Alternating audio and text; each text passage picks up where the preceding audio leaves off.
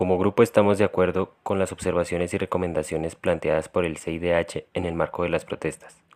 donde claramente los casos de violencia y asesinatos hablan de un exceso en el uso de la fuerza en respuesta a las manifestaciones. Además, la multitudinaria participación habla de cómo el Estado está en desconexión con el pueblo, en gran parte debido a sus deficientes mecanismos de control territorial.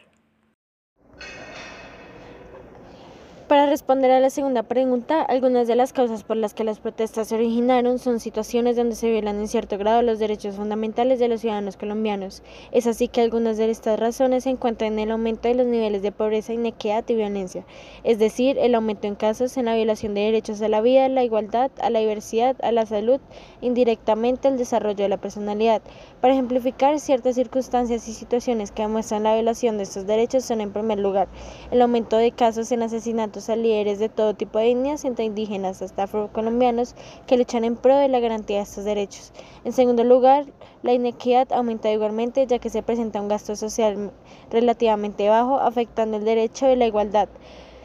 frente a las personas con más precariedades que no disfrutan de, algún de algunos derechos como el de la salud.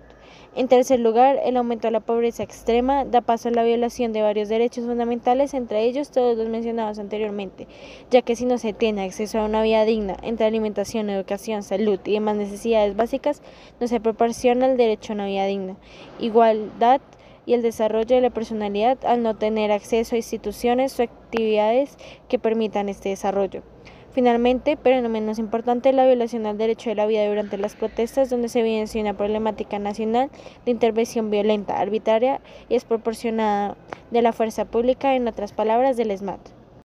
La Constitución Política establece el Estado como agente y defensor de cualquier amenaza o vulneración a los derechos fundamentales, además de mecanismos para su restitución y goce efectivo, entre los que resaltan la tutela y el habeas corpus.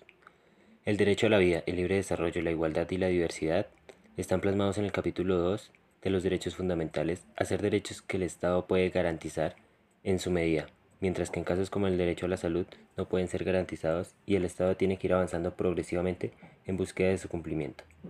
Es aquí donde se crean ciertas tensiones, ya que no se tienen claros los límites en cuanto a la libertad y la capacidad del Estado para su cumplimiento.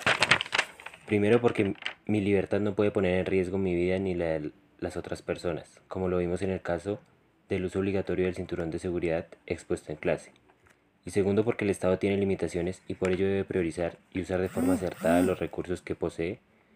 como lo vimos en el caso de la persona transexual que buscaba realizarse una operación estética, argumentando que el no hacerlo le podía traer problemas de salud mental.